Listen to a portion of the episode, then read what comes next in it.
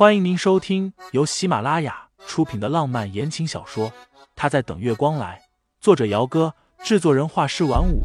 感兴趣的听众老爷们，赏个三连，点亮我的关注，点亮你的夜空。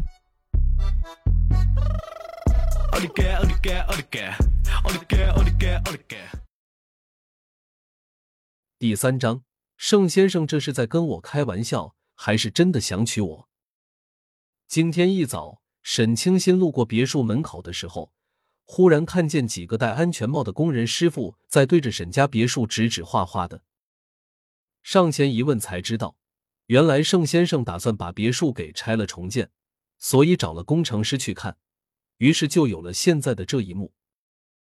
盛思景修长又骨节分明的手指在圆桌上敲了几下，而后冲着沈清新露出来一个优雅迷人的笑容。不能，男人振振有词。那是我打算结婚之后和太太住的地方，万一以后我太太不喜欢怎么办？我觉得还是拆了重建比较好。沈清心咬牙：“您怎么就知道您以后的太太不喜欢呢？”盛思景脸上还是那抹笑意，不过这一回，那笑意流转进了眸子里，习习生辉。说的也是，如果我以后的太太是沈小姐的话，那倒是省去了不少的麻烦。这是第二次了。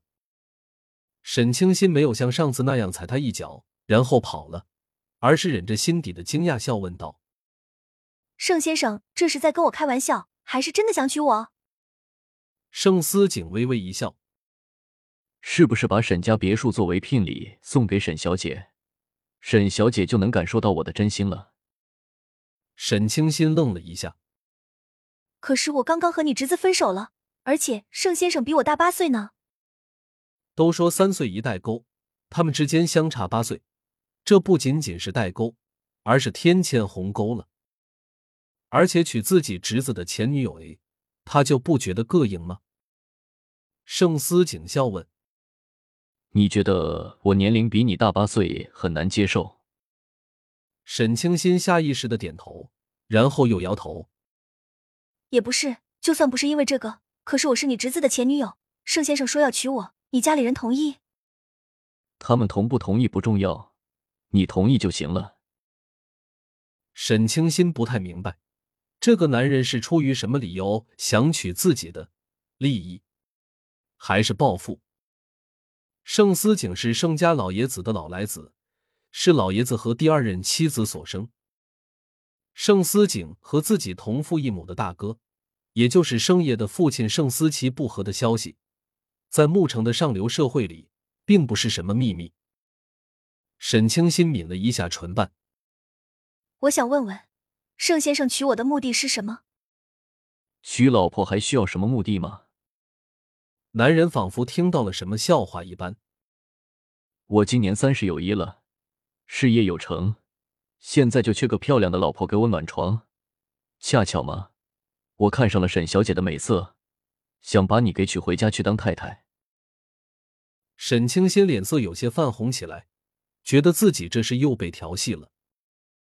这个男人看起来一派正经的模样，其实骨子里却跟个斯文败类一样。说实话，沈清新还是有点怕他的。小姑娘抿紧了唇瓣，小声道：“那我要是不同意呢？”盛思景那双漆黑深邃的眸子看着他，看得沈清新一瞬间就绷紧了自己的皮。沈清新目光紧紧的注视着对面的男人，颇有一种视死如归的感觉。眼瞅着小姑娘一副被逼到绝境时的表情。盛思景不觉有些好笑。男人站起身来，从路过的服务生手里拿了纸和笔，刷刷刷的写了一串号码，然后放在了桌子上。想清楚了，记得给我打个电话。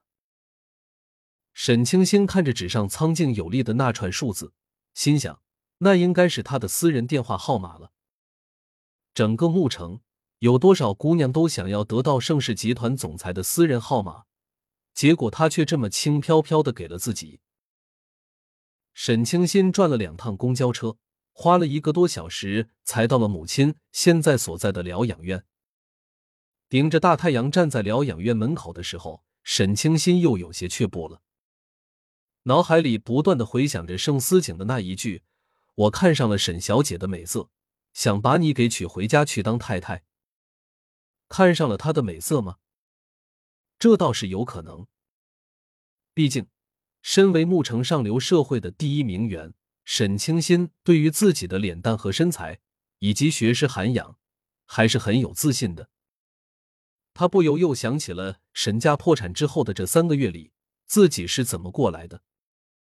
公司破产，父亲自杀，留下了一大笔的债务和高利贷。听众老爷们，本集已播讲完毕，欢迎订阅专辑，投喂月票支持我，我们下集再见。